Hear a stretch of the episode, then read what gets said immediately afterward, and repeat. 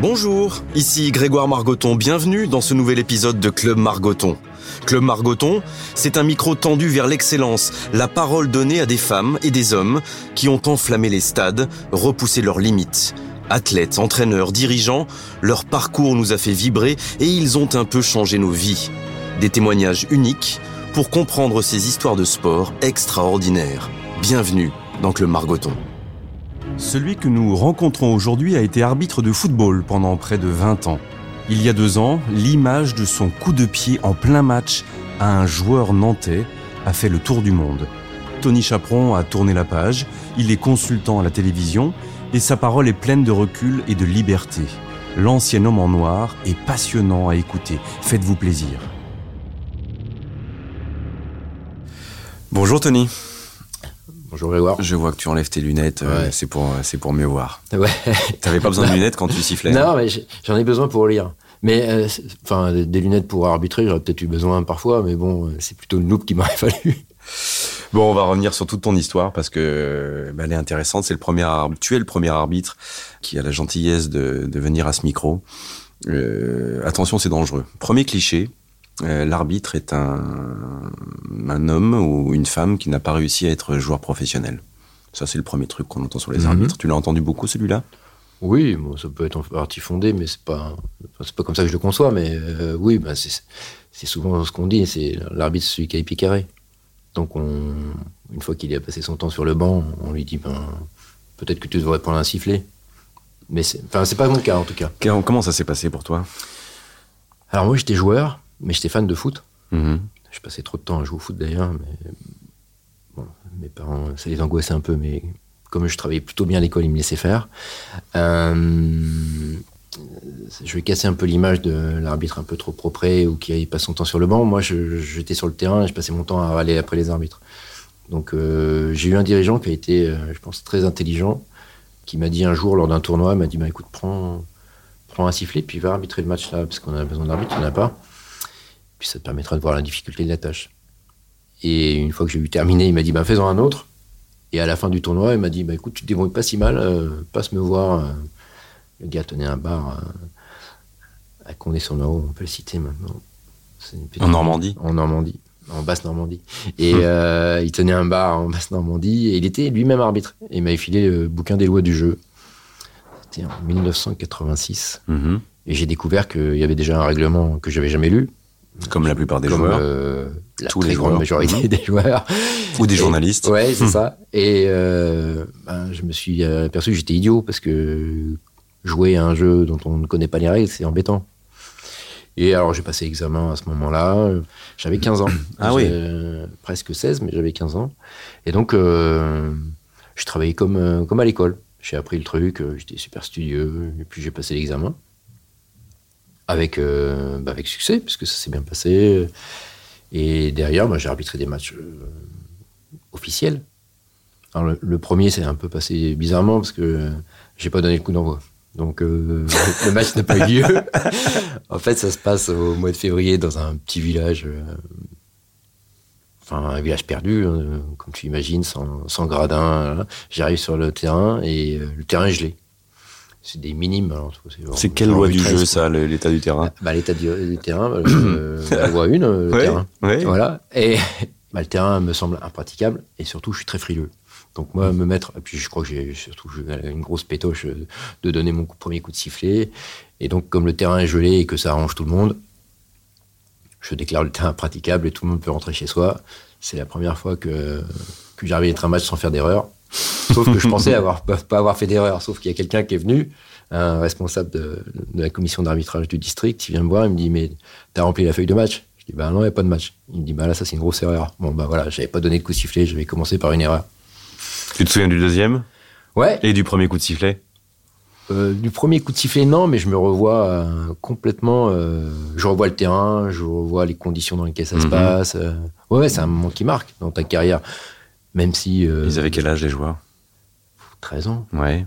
13 ou 14, ça s'est super bien passé. hein, C'était calme. En même temps, je vais te dire, dans des petits villages de Basse-Normandie, euh, c'est pas les terrains les plus hostiles. hein. Mais, même si après, j'ai connu des terrains plus hostiles, euh, même sur les petits niveaux, mais euh, c'était c'était confortable. Est-ce que dans ta chambre d'enfant, tu avais des posters? C'était des posters de, de Robert Wurtz, de Michel Vautreau ou de Platini? J'étais surtout fan euh, du FC Nantes. J'avais en fait, j'avais une carte postale du stade de la Beaujoire qui m'avait été signée par tous les joueurs du FC Nantes que j'étais allé voir un soir à Laval. C'était Laval-Nantes. Et après le match, on était allé boire un café avec euh, des amis. J'étais petit, hein, je devais je sais pas, 14-15 ans. Et euh, on est allé dans l'hôtel Ibis de Laval, un truc qui fait rêver. Et il y avait tous les joueurs du FC Nantes qui étaient là après le, après le match, et ils prenaient leur collation ou je ne sais quoi. Et j'étais euh, rentré timidement dans la salle et j'avais eu un autographe de tous les joueurs qui m'avaient signé gentiment. Je me souviens du, de Bertrand Demann. Mhm qui est un gardien, gardien. Qui, qui, avait marqué un peu l'histoire du FC Nantes. Et moi, j'étais fan du FC Nantes et j'avais vu cette, cette signature de tous les joueurs du FC Nantes. Je l'avais affiché dans ma chambre.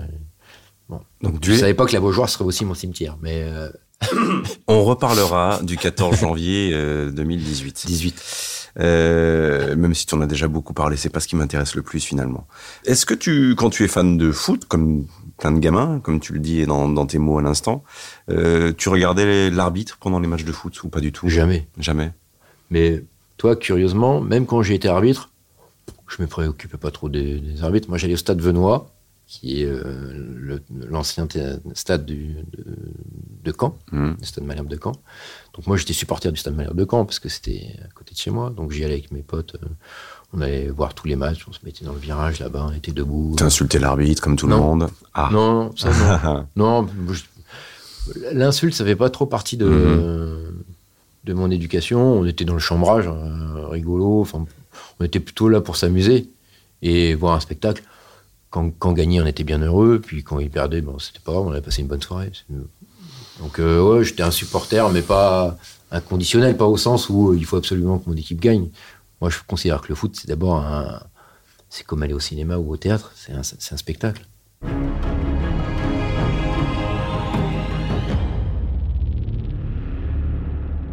Alors, c'est quoi le rôle de l'arbitre dans ce spectacle-là? Bah, si je, continue la métaphore un peu culturelle, je dirais que c'est comme le chef d'orchestre. Il essaye de mettre tout ça en musique et que chacun puisse tirer le meilleur de, ses capacités. En gros, l'arbitre, il est là pourquoi? Pour faire en sorte que les meilleurs joueurs puissent s'exprimer. Moi, c'est comme ça que je concevais mon rôle. Alors, c'est parfois ça a été mal compris, mais euh, peu importe, parce que quand tu es sévère, c'est aussi pour protéger euh, ceux qui ceux qui jouent selon les règles. Et moi, je pense que c'est la mission de l'arbitre, c'est euh, faire en sorte que des grands joueurs puissent exprimer leur potentiel euh, sans être mis en danger. C'est compliqué. Ah, c'est compliqué parce que le grand joueur va parfois aussi avec euh, plus de technique que son adversaire et avec des réactions qu'on peut qualifier des fois d'humaines de la part de l'adversaire qui est qui est pris de vitesse, qui est euh, qui est en dessous, qui est pas au même niveau, euh, que le grand joueur peut aussi des fois en rajouter. Je cible personne, je pense pas à Neymar du tout. Mais c'est pas facile d'arbitrer ce genre de joueurs parce qu'on a envie de les protéger. Je suis bien d'accord avec toi. Mm. Clairement, c'est eux qui subissent le plus de fautes, mm. mais la protection devient très compliquée et par moments on, peut se tromper aussi. Bah en fait, il faut faire le, la part des choses entre le joueur que tu dois protéger, le joueur qui doit prendre le ballon avec ses moyens. Mhm. et puis évidemment, tu l'as dit, hein, c'est le joueur qui triche parce qu'il euh, veut obtenir une faute et celui qui veut prendre le ballon avec euh, ben, des moyens physiques, euh, voilà, plus physiques que techniques. Donc l'arbitre, c'est la recherche d'équilibre tout le temps. Mhm. Tu es constamment entre est-ce que je donne à celui-ci plutôt qu'à un autre? C'est la part de justice en fait.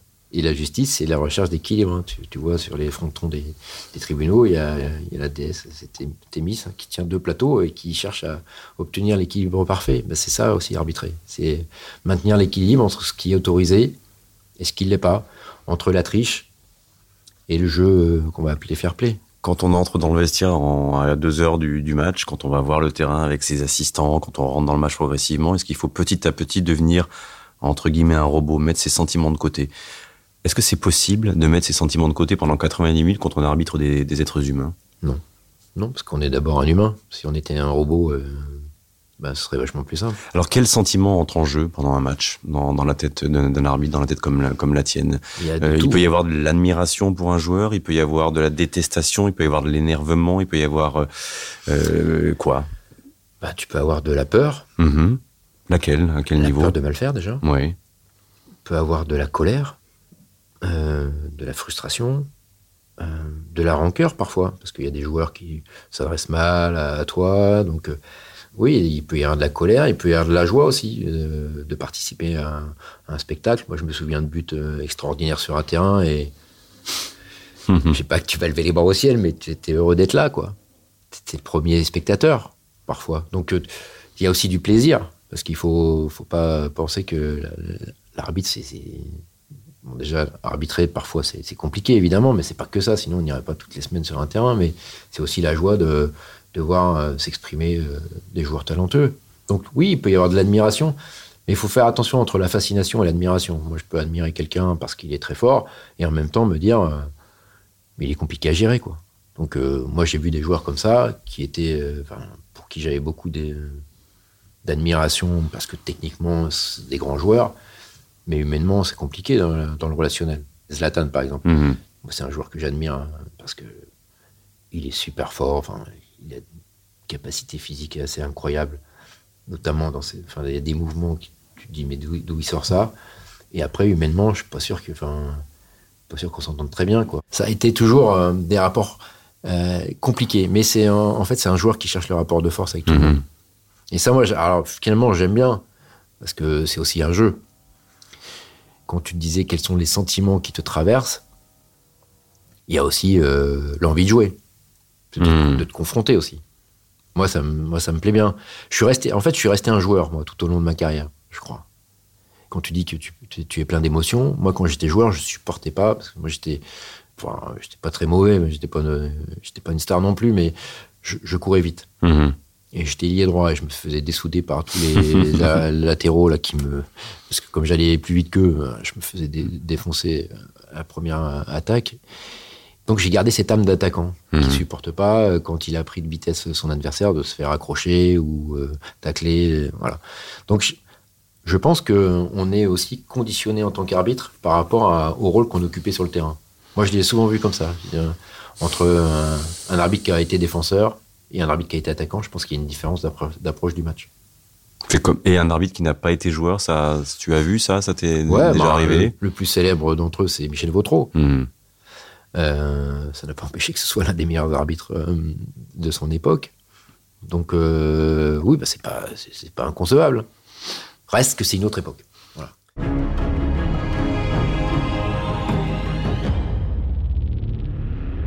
Qu'est-ce qui se passe entre ton premier match euh, reporté, sans feuille de match euh, avec terrain gelé, et euh, le 7 août 2004 Oh là là, c'est un long chemin. C'est-à-dire Toulouse-Lens, ton premier match en, en Ligue 1. Ouais. C'est pas beaucoup d'années finalement.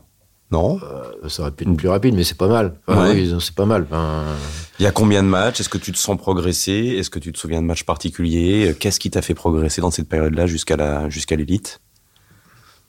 Bah d'abord, tu as la chance d'être conseillé par un- tout un tas de gens que tu ne vois jamais. C'est-à-dire, ce sont des formateurs euh, du district, de la ligue, qui sont là pour euh, aider les jeunes arbitres. Donc ces gens-là font un travail de l'ombre. Ça, Mhm. c'est le, le maillage euh, associatif français. Donc euh, on leur doit d'abord une, une fière chandelle. Ils vous accompagnent, ils vous conseillent. ils- enfin, voilà. Alors moi, je suis passé assez vite du district à la ligue, ce qui m'a permis d'arbitrer des matchs de jeunes de, de façon qui joue un peu mieux, on va dire. Et puis après, j'ai passé ce qu'on appelait l'examen pour être jeune arbitre de la fédération. Donc là, on arbitrait des cadets nationaux, en gros, les centres de formation. Donc ça, c'était super. En plus, ça me permettait de voyager un peu.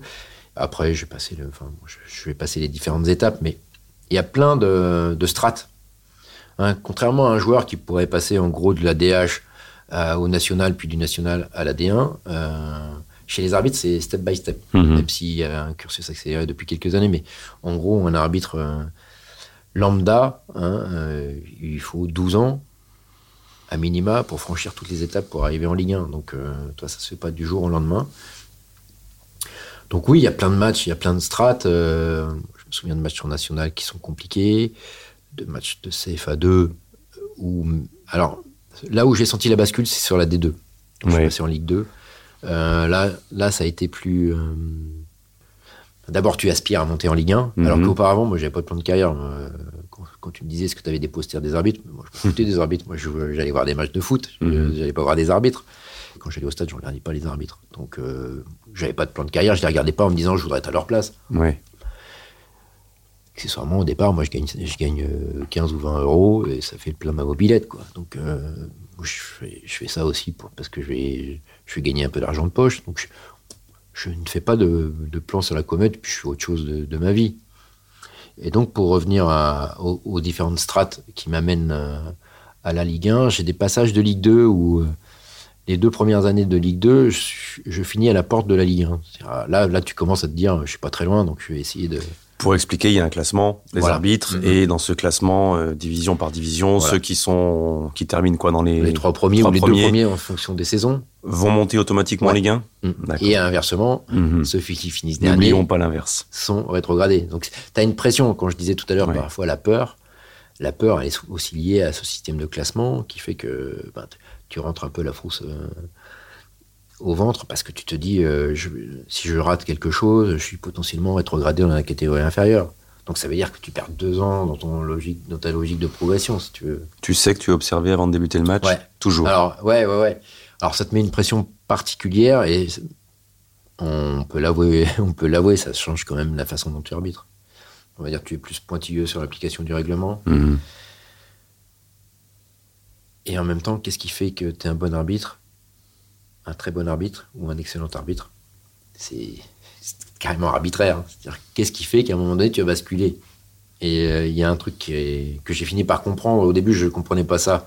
Et c'est un observateur qui, qui vient me voir euh, après un match et qui me dit en fait, Mm. il se passe rien quand tu arbitres parce que euh, tu prends toujours les bonnes décisions, tout ça. Donc, euh, c'est un match calme. Donc, euh, bah, je te mets une bonne note, mais je te mets pas une très bonne note. Parce que je sais pas si tu es capable de faire des matchs très difficiles. Donc l'arbitre excellent, on le remarque un peu. Bah, L'arbitre excellent, en fait, il faut qu'il se démarque par des prises de décision fortes. Et parfois, là où tu pourrais mettre un jaune, parce que tu dis Mhm. ça passe, bah, si tu mets un rouge, euh, peut-être que tu vas basculer dans l'excellent. Donc parfois, il y a des matchs que, non, bah, je dis pas que tu les fais dégénérer, hein.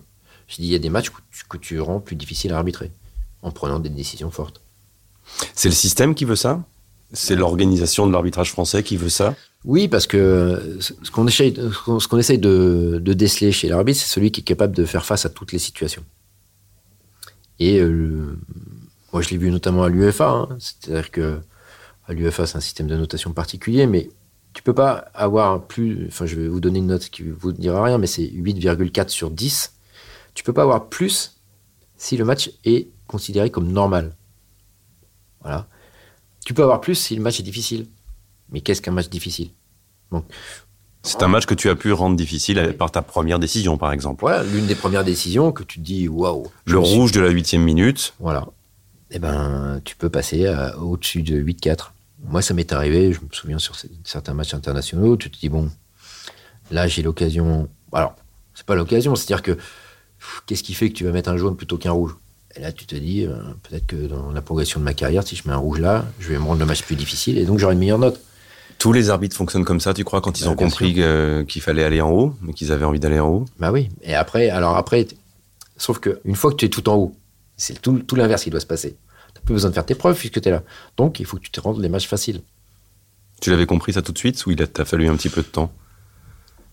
Euh, non, je l'ai pas compris tout de suite. J'étais un peu jusqu'au. Enfin, c'est pas que j'étais jusqu'au boutiste, c'est-à-dire que j'étais. euh, J'étais animé par une, par une vision de, de ce que c'est que l'arbitre et la figure d'autorité qui- qu'il est. C'est-à-dire que je supportais pas le manque de respect. Et ça, ça a été difficile euh, tout au long de ma carrière, que ce soit la contestation, euh, les insultes du public, tout ça me semblait injuste c'est-à-dire et intolérable. C'est-à-dire que l'arbitre, il est là tout le long du match, parfois en sortant du stade, et je me dis, mais qu'est-ce qu'on ferait sans les arbitres, en fait? Et on- si, si on prend pas conscience de ça, alors je parle pas pour moi, là, hein, je parle de, de tous les arbitres, de, tout le- de tous les niveaux, et même de toutes les disciplines. On peut pas jouer sans les arbitres. Tu as côtoyé des collègues qui n'en souffraient pas de ça, de tout cet environnement? Non, on est tous marqués par ça. Tous? Ouais, parce que. Et vous en parlez entre vous dans les rassemblements? C'est quelque chose qui arrive euh, entre la poire et le, et le Ouais. café euh. Non, parce que c'est quelque chose. C'est presque honteux de Ouais. se plaindre. Mhm. Tu sais, de souffrir de ça. Parce que, parce que humainement, c'est difficile. Mais t'as pas envie de montrer. C'est aussi une forme de faiblesse que de dire ouais, moi, je souffre euh, d'une campagne de presse, par exemple. Je souffre. euh, Quand on t'a appelé le petit chaperon rouge, ouais, moi, ça, ça avait commencé quand j'avais 5 ans dans la cour de récréation. Donc, ça. ça- oui, mais là, ça avait un sens. Ouais, mais là. c'est- euh, oui. C'est-à-dire celui qui, à une époque, et peut-être au début, pour m- Mhm. marquer son autorité ou le fait qu'il était là en, en Ligue 1, a peut-être eu le carton rouge un peu plus facile que d'autres. Ouais, alors tu vois, statistiquement, c'est plutôt l'inverse. Ouais. Mais euh, comme quoi, il suffit. Le de- ressenti. Ouais, mais ouais, c'est ça. C'est-à-dire que tu peux arbitrer euh, je veux dire, 20 matchs sans mettre un seul carton, et puis euh, tu mets un carton rouge au 21e, et puis on va te rappeler celui que tu avais mis à la première journée. Parce que tu t'appelles chaperon et que c'est facile de faire l'amalgame. Je pense à ce match euh, à Sochaux, avec les deux cartons rouges, enfin les deux pénalties. Deux pénalties, ouais. Euh, pour deux fautes du, du Parisien Mario Yepes à l'époque, hein, c'est ça, hein, dans la Ouais, surface de réparation. exact. Effectivement, tout l'été, toutes les saisons de football com- commencent comme ça. Il y a les deux, trois axes d'arbitrage Mm. euh, euh, qu'on nous on, on connaît journalistes quand on arrive au mois d'août, que les joueurs doivent connaître. Et cette année-là, l'axe d'arbitrage c'était on nettoie les surfaces. Je me souviens très bien. Et Oui, donc oui. le nettoyage des surfaces, parce que tout le monde en avait marre de ces contacts, de ces retenues, retenues de maillot, etc.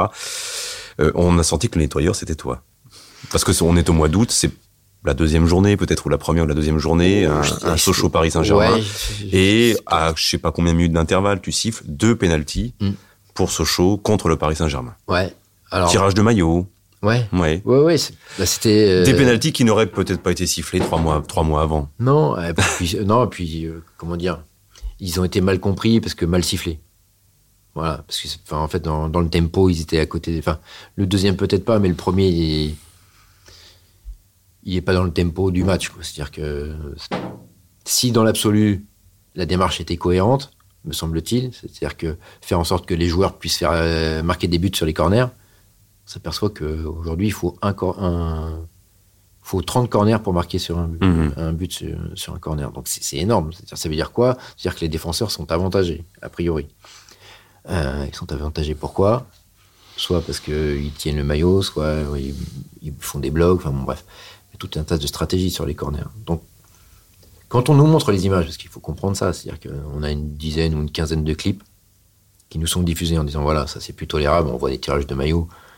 Ouais, tu te dis l'élasticité du tissu est quand même important.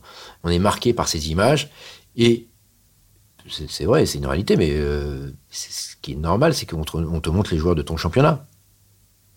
On va pas montrer des joueurs euh, du Uruguay, ça n'a pas de sens. On va pas te montrer des Japonais, ça n'a pas de sens. Donc on te montre des joueurs du championnat. Et arrive plusieurs fois dans ces séquences, je te dis une quinzaine de, de séquences vidéo, peut-être trois fois, il y a Mar- Mario Diepes. Et donc, comme on prépare aussi nos matchs, on se dit attention à celui-ci parce qu'il fait, il fait beaucoup de fautes. Et Ça d'ailleurs, ressemble à du conditionnement quand même, ces rassemblements de Non. d'avant-saison où euh, on montre des situations. Moi, je connais les clips hein, on- Mhm. que que- qu'on vous montre sur lesquels vous travaillez. Euh, c'est pas du conditionnement volontaire, mais euh, à l'arrivée, ça ressemble. Vous en faites peut-être vous un- une forme de conditionnement dans les premières journées. Pourquoi cette saison, par exemple, il y a eu euh, sur des des gestes, euh, c'est vrai mal maîtrisés, sur lesquels on aurait dit aller jaune orangé systématiquement dans ce début de saison à la euh, sixième, huitième minute des, des cartons rouges qui sont Mm. sortis. Ça fait partie aussi du, du discours que les arbitres ont entendu tout l'été, j'imagine. Alors qu'ils ont relayé auprès des joueurs Mm. et des clubs. Hein. ouais, ouais. Mais on sent qu'il y a toujours une première période dans, dans l'arbitrage dans une saison et qu'ensuite les choses se, c'est un peu- se tassent un peu. Bah, moi, le terme jaune-orangé me, me dérange parce qu'il n'y en a pas sur. euh, on- Ça n'existe pas. On n'a pas. Donc, il faut choisir, il faut faire un choix. Et euh, l'arbitre, c'est celui qui décide, donc il choisit. Donc, il choisit entre le jaune et le rouge. Ce qu'il faut comprendre, c'est un peu comme, euh, comme pour les enseignants. C'est-à-dire, le- la première journée, elle est importante quand tu vois ta classe. Moi, je rappelle que j'ai travaillé dans l'éducation nationale et pas, j'ai jamais été policier. hein. Je dis pour ceux qui vont sur la page Wikipédia. Euh, Oui, mais Mais- tu étais conseiller principal à l'éducation. Ouais, mais c'est pas un policier. C'est pas un policier. Non, c'est aussi un facilitateur de vie dans un établissement. Et euh, c'est comme l'arbitre finalement. Et, euh, et euh, donc non, non, mais c'est-à-dire que voilà, le- la- les premières journées sont importantes parce qu'elles marquent un tempo. On dit voilà, ça on va plus, on va, pas- on va pas le tolérer. donc changez votre comportement parce qu'il il est plus acceptable pour nous. Donc les règles changent, euh, voilà, il y a une nouvelle philosophie qui se met en place aux joueurs de, de comprendre cette philosophie. Alors il y a un double effet, c'est-à-dire qu'il y a un effet d'habitude de la part des joueurs, donc qui changent eux leur comportement. Et puis il y a un effet euh, qu'on peut appeler euh, l'effet boomerang. C'est ce que j'ai senti moi après l'histoire des, ti- des- des tirages de maillots. Parce qu'au au final, pendant 3-4 journées, Mhm. il y a eu des tirages de maillots qui ont été sifflés. Puis après, ça a disparu. Mais pourquoi? Parce que c'est c'est l'effet de halo. C'est-à-dire que dès lors qu'un arbitre va mettre deux cartons rouges dans un match ou siffler deux pénalties dans un match, en fait, tout le monde va lui tomber dessus en disant voilà, c'est de l'excès de zèle. euh. Et donc, que font les autres arbitres? Ben, C'est un souci de défense aussi. Qu'est-ce qu'ils font? Ben, Ils se disent vu que l'autre s'est fait défoncer, ben, nous, on va pas le faire. C'est logique. Et moi, je me souviens très bien. Ça, m'avait assez choqué d'ailleurs, mais euh, je, comprends, bien le- leur état d'esprit. Mais mes collègues, la saison suivante ou les saisons suivantes, à chaque fois qu'il y avait une nouvelle directive, j'ai d'ailleurs euh, encore payé ce- ce- cette histoire parce que c'était sur un derby Lens-Lille. Où c'est pareil, on avait changé aussi notre philosophie, c'est-à-dire qu'un joueur qui vous applaudissait, applaudissait de façon ironique, il devait prendre un carton jaune. Un joueur qui réclamait un carton pour son adversaire devait prendre un carton jaune. Et donc, le jour où on a présenté ces nouvelles euh, recommandations, tous mes collègues se sont retournés vers moi en me disant bah, c'est toi qui vas y aller. C'est pour Chaperon. Mais ouais, c'est Eh ça. oui. Donc, euh, euh, le nettoyeur, c'est un peu moi, oui. Et, euh, et c'est pénible parce que quelque part, les autres attendent de toi que tu montres l'exemple, mais une fois que tu l'as montré, plus personne te suit. Donc, ça, c'est complexe.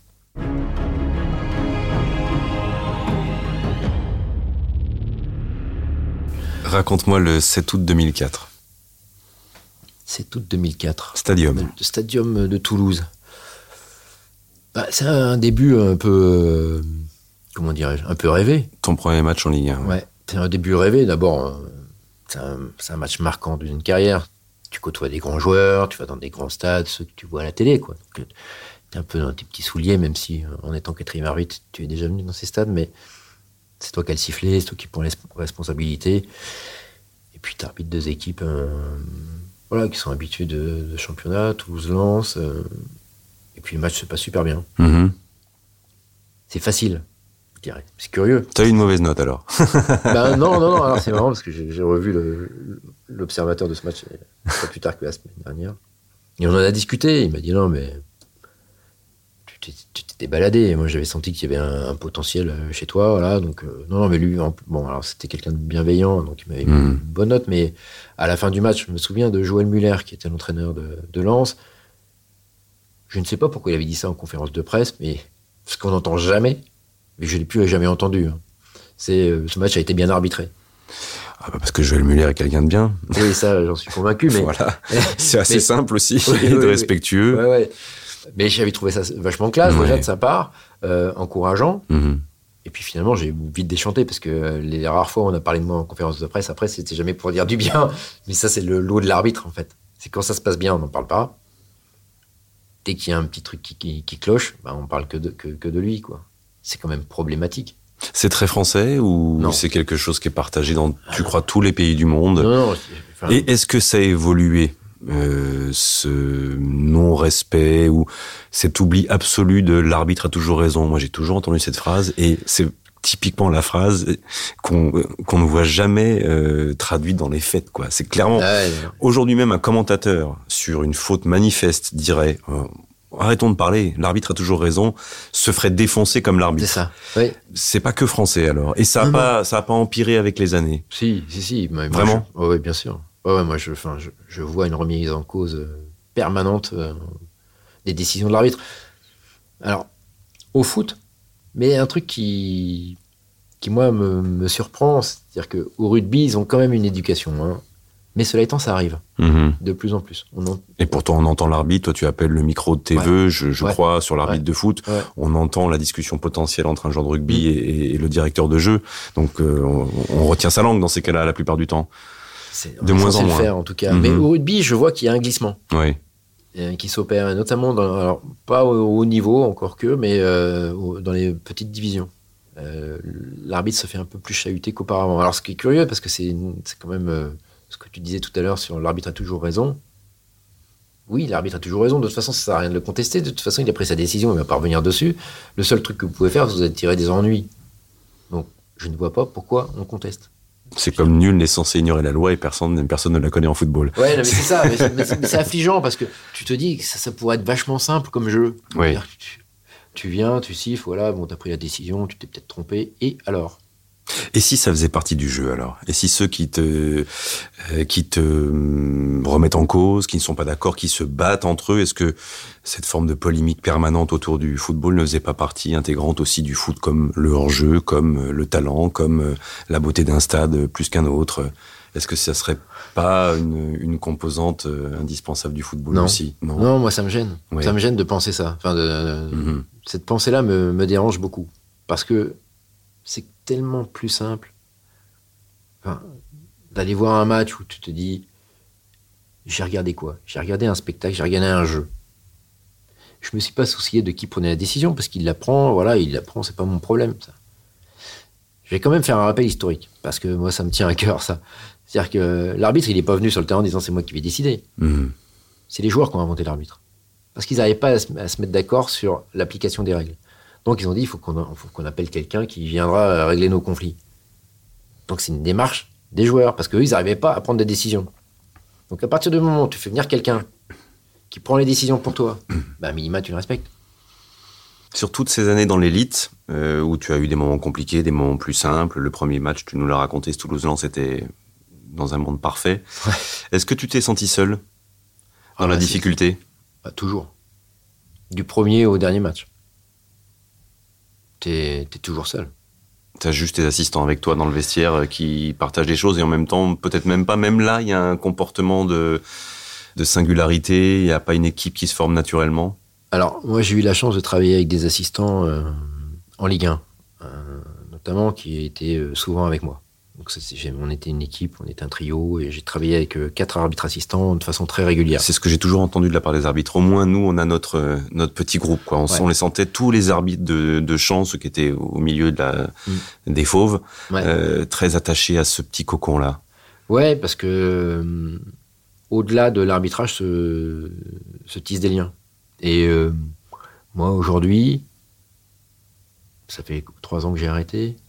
Mais certains, ça fait 5 ou 6 ans que je ne travaille plus avec eux, mais on se téléphone presque toutes les semaines.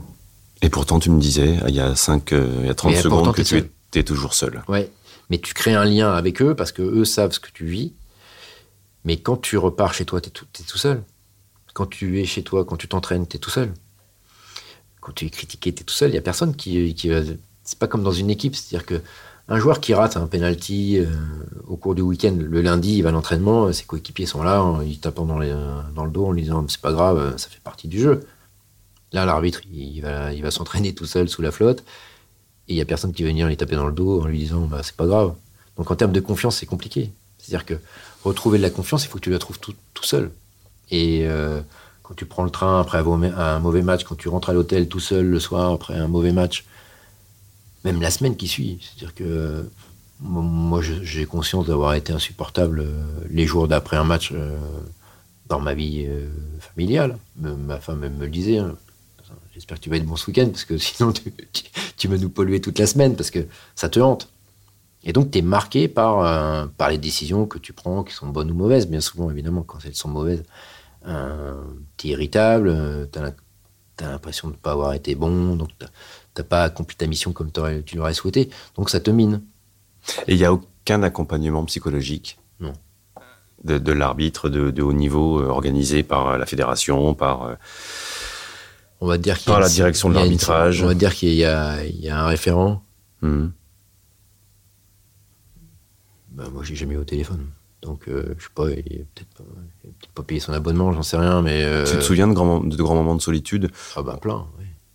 Je te parle pas du dernier parce qu'on en reparlera, mais dans ta jeune carrière, là, après ce Toulouse-Lens, le premier grand moment de solitude, il vient même des fois pendant le match parce que tu te tu disais retrouver son sa confiance en soi donc sa concentration pour le mm. prochain match. Mais des fois j'imagine que pendant un mm. match même tu tu la perds ta confiance en toi. Parce que tu te dis j'ai décidé ça j'ai sifflé ça. Et dans la seconde peut-être juste après tu mm. te dis je me suis trompé.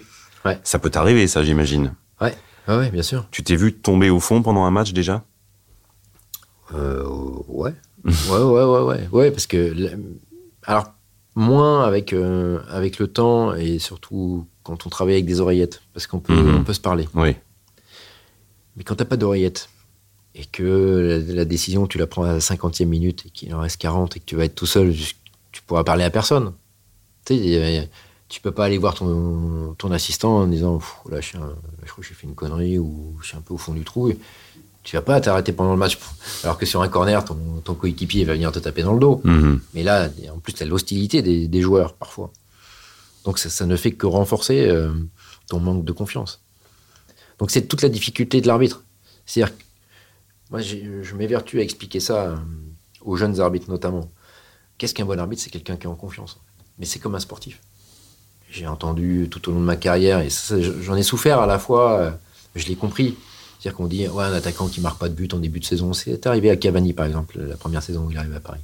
Je crois que pendant 7 ou 8 journées, il marque pas de but et tout le monde se dit, oh, mais qu'est-ce qu'il fait là? Mais après, tout le monde dit, ouais, mais il en manque de confiance. Il faut le rebooster, donc c'est le rôle de l'entraîneur. Mais un arbitre, il est bon quand Quand il est en confiance. Sauf que bah, personne, lui, va le booster. Au contraire, on va dire, mais c'est plus nul, voilà, regarde, il fait que des erreurs. Comme on pointe du doigt que tes erreurs, parce que l'arbitre, il marque jamais de but. hein. Donc il peut pas faire oublier qu'il a fait des erreurs. Donc, moralité, l'arbitre, il est en permanence dans un combat d'autoconfiance. Donc il doit générer de, la confiance tout seul parce que personne ne va le lui donner.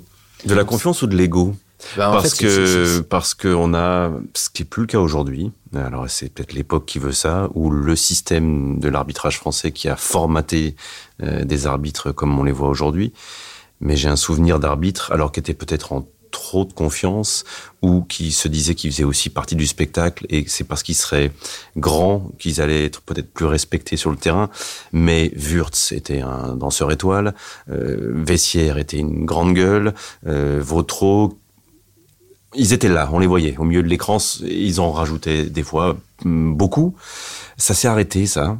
Euh, est-ce que c'est une bonne chose ou est-ce que justement ces, ces gens-là avaient trouvé la, la parade pour être à leur place sur un, sur un terrain de football, être une partie intégrante du, du spectacle finalement?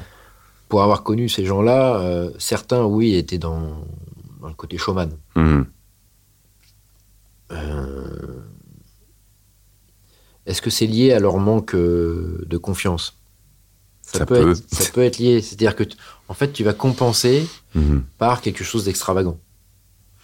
Euh, je pense qu'il y a de ça. C'est-à-dire que, mais moi, j'ai parlé de moi, j'ai pas parlé des autres, mais moi, à mes débuts, comme j'étais pas forcément en grande confiance, donc je devais le, ça, ça devait passer par un- hum, des discours un peu acerbes avec les joueurs, qu'on pourrait presque qualifier d'arrogance ou euh, ouais, certains pensaient que je, leur parlais mal ou tu vois.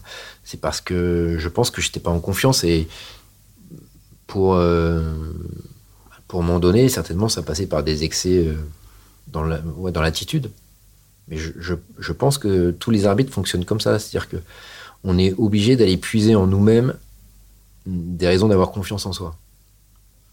Et ça passe par des, bah, des attitudes exacerbées dans un sens. Certains sont hyper timorés, donc ils vont se cacher et puis essayer d'être le plus discret possible. Et d'autres bah, vont être dans l'excès euh, de jeu. Par exemple, prenons euh, Robert Wurtz. C'est le type le plus stressé du monde. Mhm. Avant un match, mais il se décomposait, mais il se liquéfiait. Il lui fallait une bonne anxiolytique. J'exagère, mais c'était ça, quoi. C'est un type qui était d'une anxiété incroyable. Il était blanc. enfin, Et pour autant, une fois qu'il était sur le terrain, il faisait le show. Mais il faisait le show pourquoi? Parce qu'il était, mort de trouille. Donc il trouvait une parade. Et je pense que chacun euh, aussi a essayé de trouver sa parade. Ce qu'on ne voit plus aujourd'hui, parce qu'on les, a lissés. C'est-à-dire toutes les personnalités sont. Alors c'est assez curieux parce que dans dix ans, euh, tu fais la même interview avec un arbitre et tu lui demandes de te citer des noms des arbitres des années 2010-2020. Ben, je suis pas sûr que tu trouves un Messière, je suis pas, sûr- je suis pas sûr que tu trouves un Quignou, un Vautreau, un Wurtz, un Sars. Tu trouveras pas des noms comme ça. Pourquoi? Parce qu'ils sont tous lisses et tu les enfin, presque tu les confonds physiquement. Au-delà du, du fait qu'ils soient quasiment tous rasés maintenant.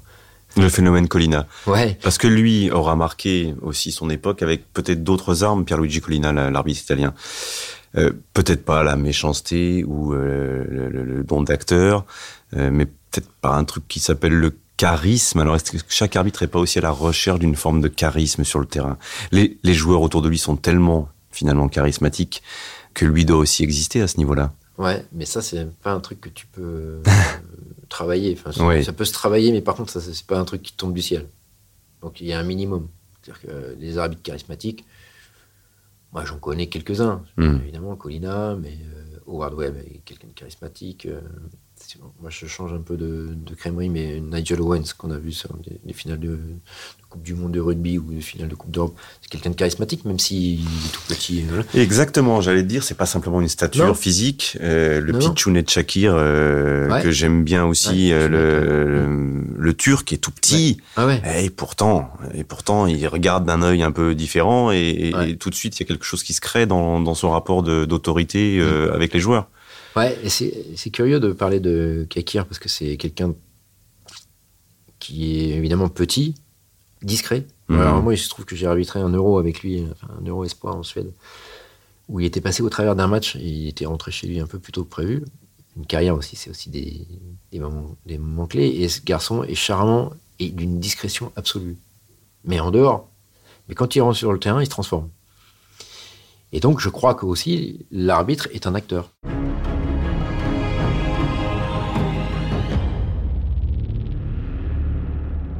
Qu'ont apporté les arbitres comme tu le fais aujourd'hui dans le Late Football Club sur Canal euh, Peut-être un peu comme le faisait Vessière pendant les matchs euh, avec nous à, Canal. Qu'est-ce qu'ils ont apporté cela euh, En quoi ils ont aidé ou pas aidé les arbitres qui étaient, qui étaient sur le terrain? Bah, Moi j'espère que je les aide, mais je, je, parle pas. Enfin, je suis pas le porte-drapeau des arbitres. Il y a la DTA pour ça, il y a la fédération pour ça. Je suis pas le porte-parole de ces gens-là. Moi, je suis là pour expliquer ce qui se passe sur un terrain de foot quand l'arbitre prend une décision, qu'elle soit bonne ou mauvaise. Je dois vous dire que j'essaye de, temps en temps, le plus régulièrement possible, de montrer les bonnes décisions. Mmh. Parce que ça, personne n'en parle. Quand, il y a un bel avantage et qu'il y a but, ben moi j'ai envie de dire, ben, l'arbitre, quelque part, euh, moi c'est comme ça que je le voyais sur le terrain, c'est une passe décisive parfois. Il vient de sauver le jeu. Ben, c'est ça, c'est-à-dire que mmh, mmh. quand je parlais de plaisir, c'est que quand il y a un but de marquer alors que tu viens de laisser un avantage, ben, c'est comme si tu avais fait la passe. Et donc, c'est aussi sentir le jeu, permettre aux joueurs de, voilà, de s'exprimer. Et donc, j'aime, montrer ce côté positif. Après, ben oui, il y a des erreurs et euh, ben, il, faut, il faut aussi le dire et comprendre pourquoi. Quelle a été la mécanique qui a conduit à l'erreur Parce que c'est ça qui fait progresser aussi les arbitres. Parce que on peut tous euh, regarder le match en disant j'étais super bon, je n'ai pas fait d'erreur. Ben, moi, j'ai montré que tu as fait des erreurs, mais je vais aussi essayer d'expliquer comment on peut les éviter. Donc, moi, je dis pas que les arbitres sont bons. Je dis globalement, pour être là où ils sont, ils sont très bons. Parce que moi, je mets au défi quiconque de rentrer sur un terrain où il y a 50 000 personnes, même si en ce moment, il n'y en a pas beaucoup, mais même de rentrer dans un stade où il n'y a personne et prendre des décisions dans l'instant et pas se tromper, puis savoir assumer les décisions, ben, je connais. Je connais pas grand monde capable de le faire. Moi, je fais ça dans des jeux d'entreprise. Donc, je vais dans des entreprises, je fais des séminaires et j'ai fait jouer des gens, je leur donne un sifflet. Je peux te dire que ils sont assez peu nombreux, ceux qui sont capables de donner un coup de sifflet. Même de siffler, c'est compliqué. Alors, moi, j'entends euh, les arbitres de canapé. Ils sont tous très forts. Les joueurs aussi. Oui, mais euh, moi, je me mets pas à la place des joueurs. Les journalistes aussi de canapé, il y en a plein. Il y a plein de gens sur leur canapé. Non, mais on est tous très forts. Hein. Moi, j'aurais, Bien sûr. je peux vous dire, j'aurais marqué au moins 10 buts en finale de la Coupe du Monde hein, si on m'avait laissé faire. Mais voilà, donc je suis, très fort assis sur mon canapé. Mais une fois que je suis en short, euh, oui, ben, je me rends compte que la tâche est difficile. Et quand je vois un joueur euh, rater un penalty, je me dis, ben, je suis triste pour lui parce que voilà, on peut lui tomber dessus, mais je comprends la difficulté du truc. C'est-à-dire que se poser le ballon à 11 mètres du, gardien de but et essayer de, le tromper, ben, ça a l'air facile. Euh, mais par contre, les, footballeurs du dimanche, quand ils sont avec le ballon à 11 mètres du but dans un championnat de quatrième division de district, ils ont la frousse aussi. Et donc, eux aussi, ils ont la pression. Donc, moi, je me mets pas à la place de ces gens-là. Je leur dis, dis pas, il aurait fallu faire ci, il aurait fallu faire ça. Ils font ce qu'ils peuvent. Et ben, les arbitres, c'est pareil, ils font ce qu'ils peuvent, et ben, ils se trompent.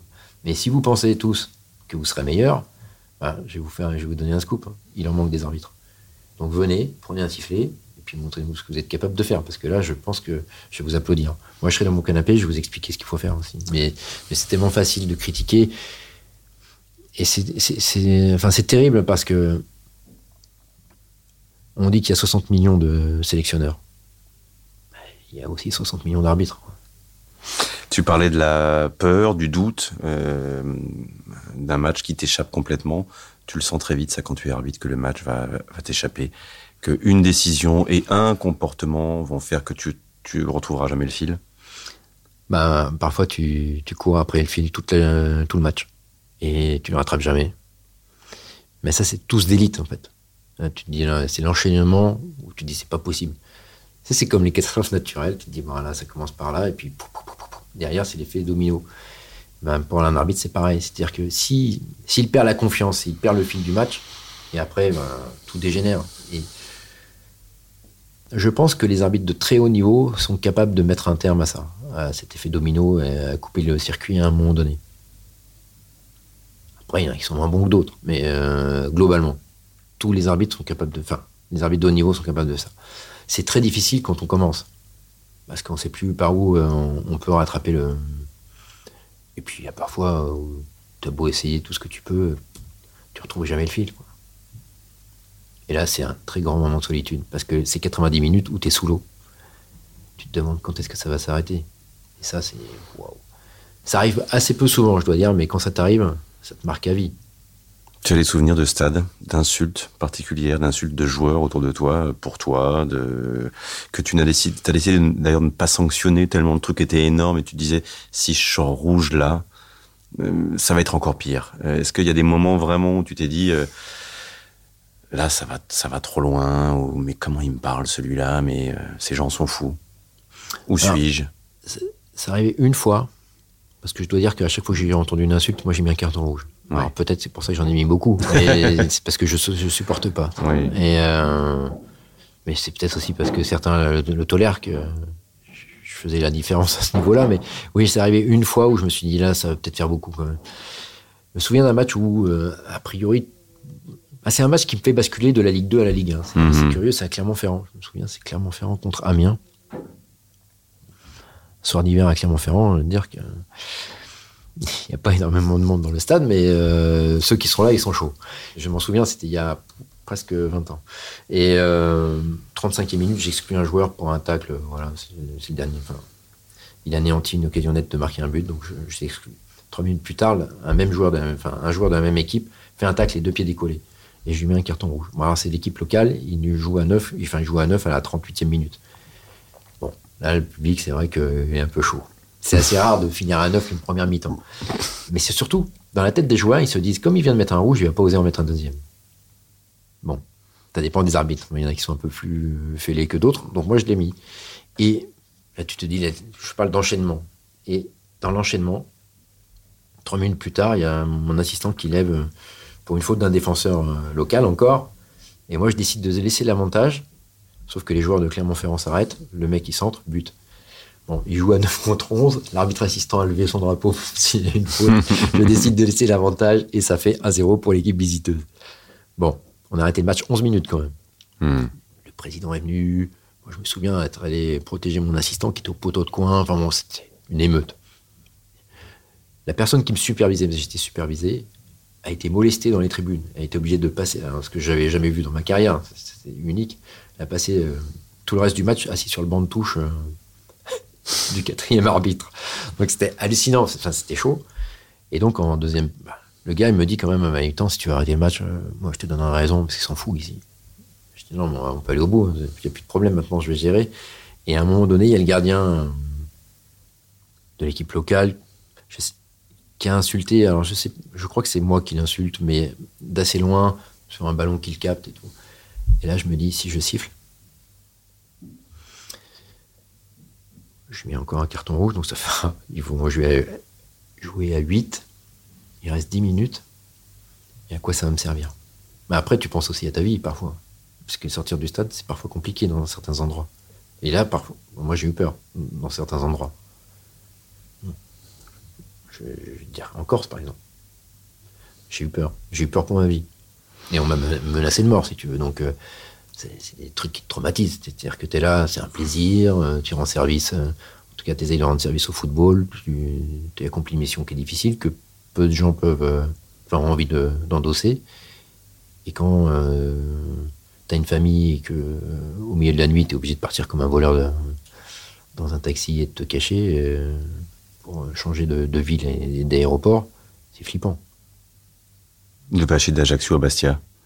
Voilà. De, à 3 h du matin, on prenait un taxi avec toute mon équipe pour aller prendre l'avion euh, à Bastia et pas à Ajaccio parce qu'on on nous avait promis euh, de nous y accueillir euh, le lendemain du match.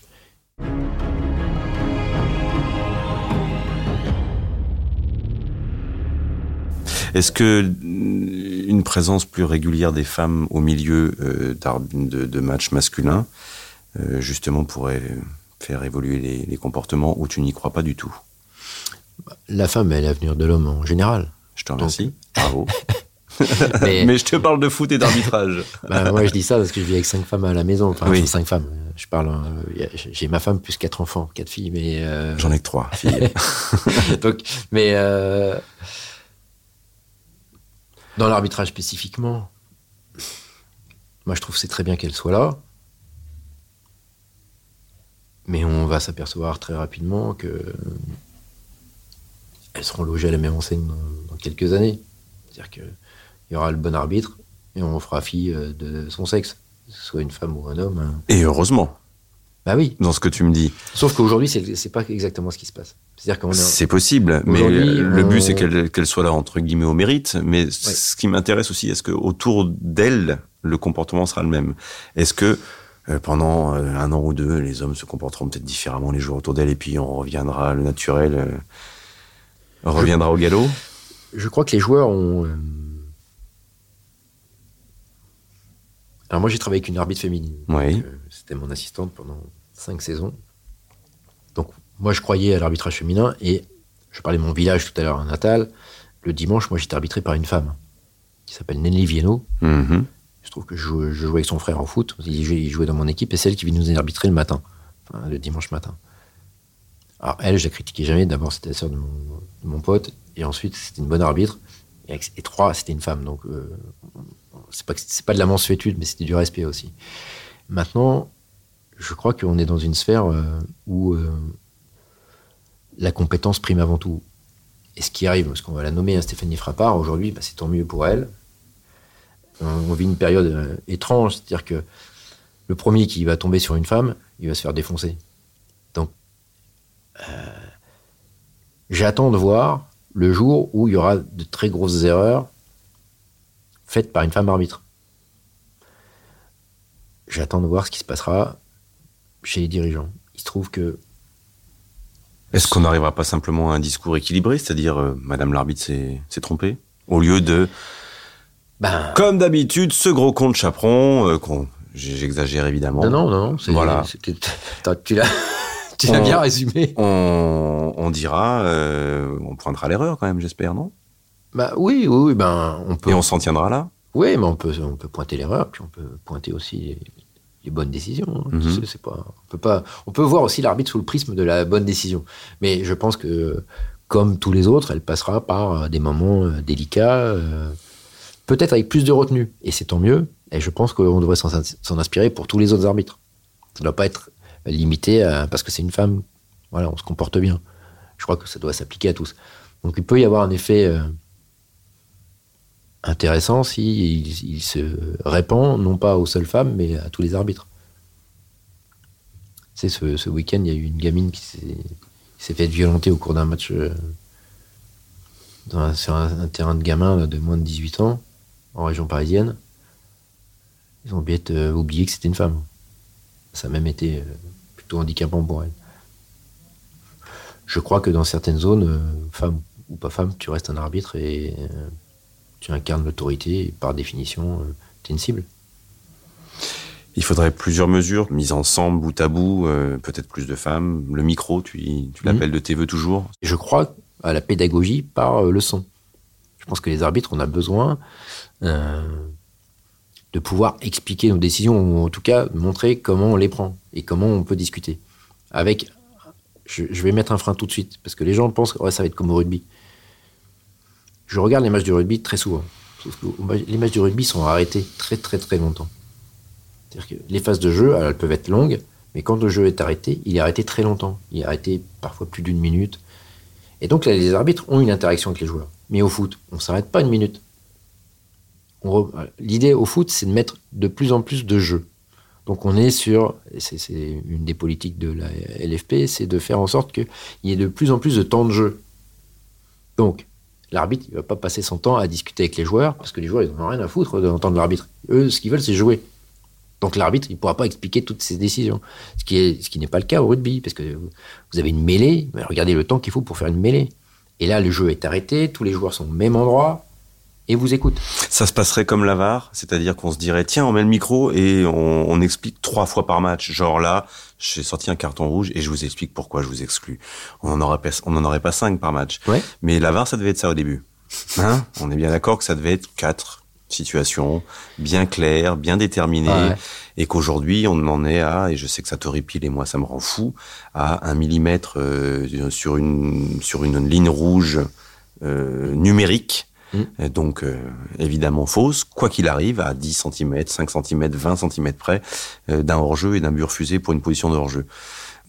Quand on rentre dedans, on n'arrive pas à en sortir et ça va encore se développer et on va être mangé par le, par le truc de plus en plus. C'est la catastrophe technologique. C'est-à-dire que dès lors qu'on est rentré dans un process où on se dit la technologie va nous emporter vers euh, la justice absolue, mais c'est une aberration. Mais moi, je le dis depuis le début. C'est-à-dire que moi, je passe pour un ayatollah, un anti-progrès ou je ne sais quoi.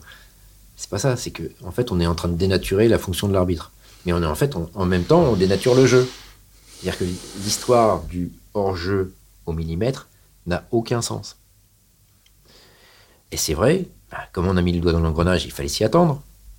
Ah, le miel est bon au fond du pot, hein. il y a beaucoup de... Ah ouais, bah là, mais c'est pas fini. Mais bien sûr. Ce n'est que le début. Je sais que la société qui vend euh, euh, son processus-là, Okai, est en train de travailler sur des maillots avec euh, des, détecteurs voilà, de mouvement, etc., pour pouvoir juger à partir de cellules sur les maillots. Bon, ben voilà, on va être technologisé à outrance jusqu'à ne plus avoir le sens du, foot. Quoi. Et mais on est en train de tuer le foot. C'est-à-dire qu'en Angleterre, les gens deviennent dingues. Est-ce qu'ils sont plus passionnés que nous ou, enfin, En tout cas, ils ont une autre image du football, une autre conception, parce que c'est eux qui l'ont inventé. Je ne sais pas, ils sont peut-être tenants aussi euh, d'une certaine tradition. On va beaucoup trop loin dans ce que ça aurait dû être. J'ai discuté avec euh, un responsable de, de la VAR, euh, qui n'est plus en France. Et lui me disait, au départ, c'était, on devait l'utiliser une fois tous les trois matchs. Statistiquement, on avait prévu qu'on l'utiliserait une fois tous les trois matchs. Mais là, on l'a trois ou quatre fois par match c'est juste du délire, mais c'est normal. Et les conséquences sur l'arbitre de champ, pour toi, avec un peu de recul maintenant, après, après trois ans en Ligue 1, c'est de la déresponsabilisation, c'est au contraire euh, euh, moins de concentration parce qu'on se dit, tiens, je peux éventuellement avoir le parachute derrière moi. C'est ça, ça a eu quoi comme conséquence? Bah, Il y en a plusieurs. Ce que tu dis est juste. Hein. c'est que d'abord, on déresponsabilise. Moi, je vois dans plus en plus de situations où, là où il faut mettre un rouge, les arbitres mettent un jaune et, disent Ah, bah, on me dit que finalement c'est rouge. Donc c'est quand même, c'est place au beau jeu. C'est-à-dire, je convoque le joueur, je dis Je suis vraiment désolé, hein, je vous avais mis un carton jaune, mais à Paris, euh, au, Vidéo Center, ils m'ont dit de vous mettre un rouge. Donc je suis vraiment désolé, donc je vous mets un rouge. Il a quand même le loisir, l'arbitre de champ, de, décider de continuer à mettre un jaune, on est d'accord. Il n'est pas obligé de. Non, mais oui, oui, bien dans les textes, il, oui, peut, garder son jaune et dire euh, et aller contre la vie de l'avare le libre arbitre existe encore à ce niveau-là. Je, te, vois, je te vois sourire. Bah oui, sauf que 99 fois sur 100, on va dire à l'arbitre, euh, tu as un outil, donc tu l'utilises. Mhm. Donc s'il y a quelqu'un qui vous dit, allez voir la vidéo parce que je pense que tu t'es trompé, déjà, en faisant le chemin jusqu'à l'écran, vous êtes en train de vous dire, là, je suis en train, bah oui, s'il me dit d'aller voir, c'est que je me suis trompé. Donc vous allez, voir l'écran conditionné au fait que vous soyez déjà trompé que quelqu'un a revu l'image, ils sont deux, ils ont revu les images, ils ont vu plusieurs angles, des ralentis, et donc ils vous disent, vous vous êtes trompé. Alors ça, c'est la première chose. La deuxième étape, c'est ce que tu, tu disais sur... Euh, on est moins concentré. Bah ouais. Dans la mesure où vous avez un parachute, bah vous dites, pas si je me trompe, pas grave, j'ouvrirai le parachute. Il y a quelqu'un qui va venir. C'est ce que je vois avec les assistants. les assistants, bon, euh, j'imagine que quand je vais dire ça, tout le monde va, crier au scandale. Les assistants étaient excellents. Des buts sur hors-jeu sur une saison, il y en avait 10 sur 760 euh, matchs.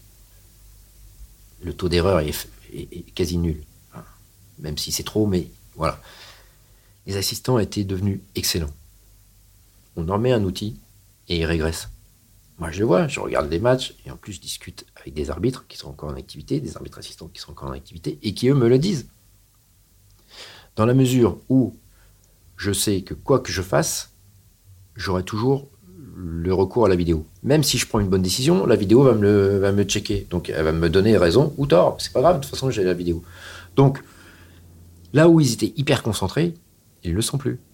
Puis, il y a, une troisième étape, c'est qu'une fois qu'on les a déresponsabilisés démotivés ou en tout cas déconcentrés. Et en fait, on les forme, les forme plus. Je sais ce qui se passe aujourd'hui chez les arbitres. La majeure partie du temps, lorsqu'ils sont réunis, ils se consacrent à la VAR. Comment améliorer le processus VAR? Mais c'est prendre le problème à l'envers, parce que la VAR, elle n'intervient que pour corriger vos erreurs. Mais ne faites pas d'erreurs. Commencez par ne pas faire d'erreurs sur le terrain, et on n'aura pas besoin de la VAR.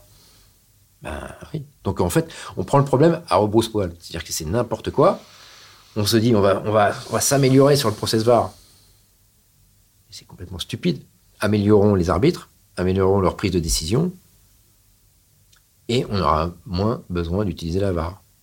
Et moi qui suis un, farouche défenseur euh, de l'humanité dans le football, parce que sinon, si on va par là, on peut mettre des, robots pour tirer les pénalties. Vous savez quand même que sur une saison, sur la saison dernière, mais bon, globalement, c'est un chiffre qui revient. C'est entre 23 et 25% de pénalty ratés. Mhm. Imaginez qu'on se dise, bon, ben, on pourrait appliquer le même ratio aux arbitres. Ils ont le droit à 23 ou 25% d'erreurs. Et c'est aberrant. On ne peut pas penser ça. Les arbitres, c'est entre 5 et 6% d'erreurs par match. Vous laisse imaginer la différence qu'on fait entre le joueur et l'arbitre. Donc l'arbitre, lui, peut pas se tromper, alors qu'il en fait, il fait beaucoup moins d'erreurs que les joueurs. Prenons par exemple Lionel Messi sur un match du Barça il réussit 85% de passes. Au minimum. Euh, plutôt au maximum. Oh. Ah, euh, regarde les stats. C'est pas dans les mauvais jours, ça? Ah non, tu, peux regarder les stats. Mais, mais, en fait, c'est normal. Sinon, ça, ça fait 15% d'erreur. Mais oui, mais donc, voyons le positif. C'est quand même 85% de bonnes décisions. Mhm de Messi, 85% de bonnes passes. Mais ça fait aussi 93% ou 94% ou 95% de bonnes décisions chez les arbitres. Alors on nous a dit, ah non, mais on va, gommer, on va gommer ces 5%, on va prendre la VAR, donc on sera à 100%. Alors ils ont quand même eu la bonne idée de dire qu'on était à 98. Oui. Hein, parce qu'on ne peut pas faire 100%, parce que moi j'ai des contre-exemples, évidemment. Sauf que ce, truc-là, c'est du flanc. Comment vous pouvez montrer que vous atteignez 98% de bonnes décisions D'abord, on, peut faire dire ce qu'on veut aux chiffres. Ça, c'est la première étape. Et puis, euh, sur le chiffre, qu'est-ce qu'une bonne décision? Parce que, par exemple, moi, euh, si on prend la finale de la Champions League, la faute sur Coman, euh, moi, je pense que c'est penalty. Mais s'il siffle, tu fais basculer le match à ce moment-là? Est-ce que c'est un penalty très évident? Est-ce qu'en finale de Champions League, on prend le risque de siffler un penalty dont on, est, on a une incertitude à un moment donné? Donc, qu'est-ce qu'une bonne décision? Est-ce qu'il fallait siffler? Alors, si tu es supporter euh, munichois, tu vas dire, bah oui, il y avait pénalty, c'est évident. En tant que supporter parisien, tu dis, ah, ça, siffle. Ça se siffle. Bah oui, bah ça, ça, se siffle et ça se siffle pas aussi. Donc, il n'y a pas de bonne décision. Il y a une zone grise, c'est l'interprétation, c'est le libre arbitre. Et c'est l'humanité dans le football. Le football est un jeu qui appelle l'erreur. Il y a 22 joueurs sur le terrain, il y a trois arbitres. Et ceux qui n'ont pas le droit à l'erreur, ce sont les arbitres. Le monde est ainsi fait, qu'on tolère les erreurs des uns et pas celles des autres.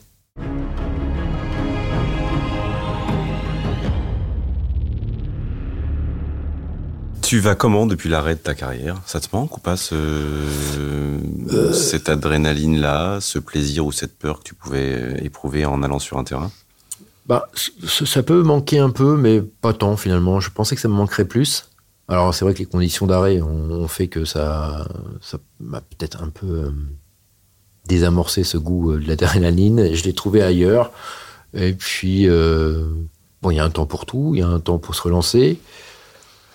Ce qui me manque beaucoup, moi, c'est de retrouver mes assistants. Parce que ça, c'est des moments de plaisir, d'évasion aussi. Parce que prendre son sac toutes les semaines pour aller arbitrer un match à Brest, Bordeaux, Nantes, Lille, Marseille. Ou en Lettonie, ton premier match international. Ouais. oui. Bah oui, non, mais c'est aussi, ça fait partie d'une carrière. C'est-à-dire qu'il mhm. y a une part d'exotisme, de découverte. J'allais dans des endroits y compris en France, où je me dis, mais qu'est-ce que je fais là? Je découvre. Non, mais je découvre des endroits où je suis retourné en vacances après en me disant, c'est fantastique cet endroit. J'aurais jamais pensé que, tu vois, l'Orient, c'est chouette. Mais, mais, voilà, donc j'y suis retourné et euh, avec grand plaisir. Donc j'ai découvert des endroits. Puis accessoirement, nous, enfin, avec mes assistants, c'était un, un vrai moment de partage et de plaisir avant les matchs. Est-ce que tu y as vu une forme de destin d'être fan du, ce que je viens de l'apprendre avec toi, du Football Club de Nantes quand tu étais gosse, d'avoir rencontré Bertrand Deman à l'Ibis? De Laval. De Laval, j'allais dire Angers, Laval. Et de te retrouver euh, taclé par, ou pas, par Diego Carlos euh, le 14 janvier 2018. Tu es au sol et tu le tacles à son tour. Voilà, tu lui mets un coup de pied. Geste qui fera le tour du monde, qui fera sourire, rire, qui donnera, je sais pas, d'autres sentiments à plein de gens qui l'ont vu. Tu as été suspendu. Euh, après ça, euh, tu as exclu le joueur. Tu as regretté de l'avoir exclu euh, le lendemain, dès le mhm. lendemain, je pense, même si on t'a dit de pas parler et qu'encore une fois, tu n'as pas pu t'exprimer là-dessus. Tu as été exclu pendant, suspendu pendant six mois et en gros, ça a été la fin de ta carrière. Voilà. Mhm. De toute façon, ça allait se terminer. On t'a privé de ces derniers mois de carrière où ce tacle-là, cette réaction, t'a privé de, de cette fin de carrière. Raconte-moi dans quel état tu es quand tu rentres à l'hôtel ce soir-là. Parce que le reste, on l'a vu, revu. Je sais que tu as dit que tu, tu as, tu as cru avoir été poussé volontairement, que tu n'as plus rien maîtrisé, que sur un coup de, de, un peu de folie, de fatigue, tu étais blessé à ce moment-là, tu as, tu as réagi comme ça. Ça, tu l'as déjà dit. Moi, je voudrais savoir dans quel état tu es à l'hôtel en, rentrant. Parce que tu sais tout. Tu as revu le geste, j'imagine. Et, et, voilà. Tu te dis quoi? Tu te dis, ben voilà, tu connais le système, tu sais ce qui va se passer, tu te dis c'est fini, tu te dis quoi? Bah, C'est une sensation étrange c'est un peu comme. Euh, je l'ai pas vécu, et heureusement, mais je, sens cette, euh, cette vague. C'est un peu comme euh, si il y avait une alerte tsunami. C'est-à-dire que tu prends conscience du danger, mais tu n'imagines pas que la déferlante va être aussi terrible. C'est-à-dire que tu es à beau te prémunir, tu te dis waouh, là ça va être ça va tanguer. mais là ça tangue pas, là c'est une tempête, une tempête force 10 quoi. Bah, tu te fais démonter. Et quand tu parlais de relais ou d'aide, là, t'en as plus. Là, t'as plus de boussole, t'as plus de mât, et t'es tout seul au milieu de la tempête, quoi. Alors après, ça, se calme, hein, comme toutes les tempêtes. Mais ça t'a chahuté, quoi. Et quand je rentre, je m'y prépare, mais pas à ce niveau-là. Je, enfin, je sens pas venir. Euh, je sens pas la fin. Mais alors, à ce moment-là, enfin, moi, je me retrouve à l'hôtel avec mes assistants. Il y en a un qui est pas là. J'ai un avec lequel je travaille depuis des années. C'est Alex. Et lui, Alex, il va venir me, il va venir me voir à 4 heures du matin dans ma chambre en me disant je viens parce que je sais que tu dors pas. Hmm. Et euh, c'est que t'es pas prêt de dormir je, dois prendre le train le lendemain à 7 heures. Évidemment, c'est une nuit blanche, j'étais tout seul dans, ta chambre d'hôtel. Moi, j'ai coupé mon téléphone parce que quand tu vois le déferlement de messages sur ton téléphone et que ta messagerie est pleine, tu te dis waouh, là, la vague arrive. Et tu, tu sens pas venir. Euh, tu sens que ça va, ça va tanguer, mais tu sens pas comme ça. Mais pour autant, tu te prépares à un peu de chaos. Et tu, je retrouves ton, tu retrouves ton épouse le lendemain Ouais, mais je, en fait, je je mesure pas la gravité du geste. Mais là encore, aujourd'hui, hein, c'est con de le dire comme ça, mais euh, moi j'ai vu des attentats sur un terrain de football. J'ai vu des joueurs euh, partir avec euh, la tête défoncée, une jambe cassée. J'ai vu des, trucs graves, quoi, des coups de poing, des coups de tête. Tu te rends pas compte de la force du symbole, parce que le geste, évidemment, il est totalement anodin. Le symbole, c'est c'est l'autorité qui mm. se rebelle contre. Ouais. euh, contre les citoyens du foot d'une certaine manière. Ouais, ouais, mais euh, moi je le perçois pas comme ça parce que Ouais. c'est l'humain qui réagit. Je réagis à ce que je pense être une agression. Enfin, moi je le vois comme ça, c'est-à-dire que moi je sais pas ce qui se passe dans mon dos. Et d'ailleurs, pendant un moment, je me, je sais pas qui me pousse. Mhm. Et j'explique à mon assistant après qui me dit mais qu'est-ce qui t'a pris? Je dis mais euh, en fait je sais je sais pas qui est-ce qui me pousse. À un moment donné j'ai cru que c'était un spectateur. Je dis mais qui me pousse dans mon dos? Je veux dire les joueurs ils font jamais ça. Et donc j'ai un effet de sidération, de surprise. Je dis mais et après bon bah voilà une fois que t'as vu son vu la, la, cou- la couleur de, son- de sa chaussette mais toi c'est trop tard. Mis ton pied il est parti. Tu sais que c'est un joueur mais dans ton dans- T'es pas préparé à ça. Les joueurs, ils te poussent jamais. Enfin, ça m'est arrivé dans. Ou de face. Voilà, ouais, mais dans ça une m'est arrivé. discussion. Ça m'est arrivé deux, trois fois dans ma Et la première fois que tu vois l'image, c'est quand? C'est dans le vestiaire. Mhm. Sur quoi? Sur un portable? Sur c'est Valdemar Kita qui m'amène. Ah oui. Le président de Nantes. Ah, lui, il a qu'une obsession, hein, c'est faire retirer le, carton. hein. Pour, ce qui est ma personne, il s'en fout. hein. Euh, lui, son, son, son c'est euh, j'ai mis un carton rouge à, un de ses joueurs, il faut que je le retire. Parce qu'il il doit jouer un match le, mardi et il, il veut pas qu'il soit suspendu. Donc, c'est son, seul truc. Il va, me dire a- ça nous a fait rire. Lui, il me dit ça. Me dit Oh, ça nous fait rire. Moi, j'ai des copains qui sont en Roumanie ou je ne sais plus dans quel pays. Ils ont vu les images. euh, vous êtes la risée de l'Europe entière. Je dis, Bah, ça, c'est gentil comme message. Et, euh, et puis, il- voilà, il me dit, il faut retirer le carton. Je dis, oui, bah, je retirerai. Et puis, il me montre les images. Il dit, vous voyez bien que mon joueur, il fait pas exprès. Je dis, Ouais, mais moi, j'ai pas senti comme ça sur le terrain. Euh, Moi, j'ai pas une caméra dans mon dos. Donc, quand quelqu'un me pousse, alors que je suis en train de courir, j'ai une réaction. Et euh, aujourd'hui encore, si je, vais courir là dans un parc et qu'on me bouscule, je vais avoir une réaction. Mais c'est- le propre de chacun. C'est-à-dire que quand, on se sent agressé, on aura une réaction physique. Mais ça, c'est la vie. Et d'ailleurs, assez curieusement, j'ai rencontré quelqu'un, euh, je sais plus, euh, je crois que c'est un philosophe, me semble-t-il. C'était une table ronde.